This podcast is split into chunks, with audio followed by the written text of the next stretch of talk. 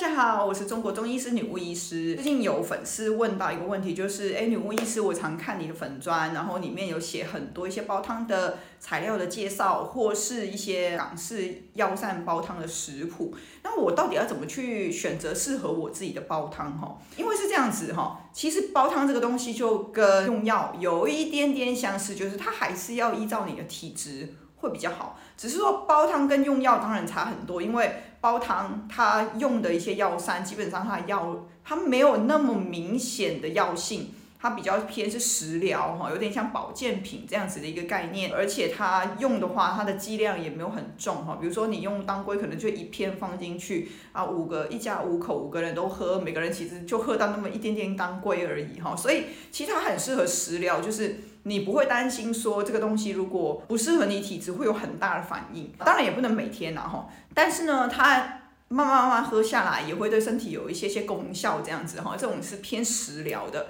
你看我们香港人其实每天都在喝汤。那我自己也是习惯每天家里一定要有一锅汤这样子，喝完我就会从就是煲一个一锅新的这样子。如果你会选择，你会发现，哎，它很效果很好，就是因为你的小孩、你的家人会觉得，哎，它也好喝，然后不会像喝药这样子这么的抗拒。因为像我大女儿就非常明显，她不爱喝药，所以即便我自己是医师，我给她喝体质方，她不喝就是不喝，你也没办法。那这个时候呢，你的饮食就会变得很重要哈。当然，我现在也是会比较倾向，就是 OK，既然你没有什么生病什么的，那我们平时的饮食习惯就要养得很好，这样就不容易生病。那当然生病，我还有用药这个方法可以急速的把它救回来嘛哈。好，所以怎么样选择呢？我给大家一个最简单的概念哈，就是你要先学会去辨别你是。体质是偏阴血消化系统的问题比较明显，还是你是偏水道系统的问题比较明显？通常每个人呢，天生的体质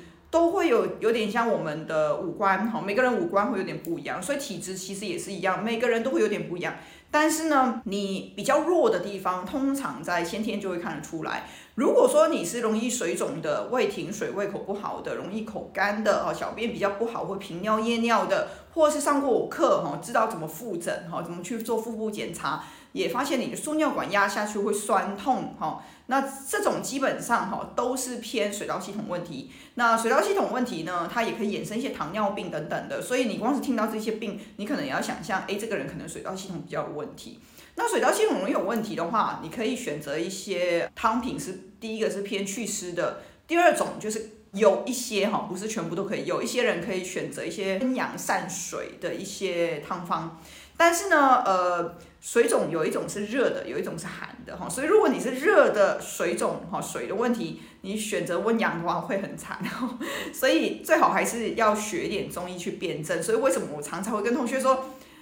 呃，真的可以的话，尽量上我这个线上课程。我们线上课程是预录课程，所以你可以报名之后，依照你可以的时间上去去学习。有问题可以在学生群跟我交流，我每天都会去回复大家的问题。就是希望大家先学会辨别自己的体质，然后去选择适合自己的汤方。因为这个可能讲起来有点难哈，什么样的材料是呃利水的？那这一些其实因为都在食疗的线上课都有教学，所以如果有兴趣，我真的建议各位去报名食疗课程去学深入的。但简单来说，如果以煮的时间哈，最简单一个概念，煮的时间来说，如果你是水的问题比较明显，建议你要喝像香港那种老火汤，煮的时间久一点，这样子停水的状况会比较好。那如果反过来你是阴结消化系统问题比较明显，像我这种就是了。那我比较没有水肿，然后比较是排便状况比较不好的便秘倾向哈，像这种的话，你就可以选择煲汤时间稍微比较短，比如说煮一个小时左右的一个煲汤，或是小于一个小时啦哈，比如说像番茄蛋花汤那种哈，比较短的时间，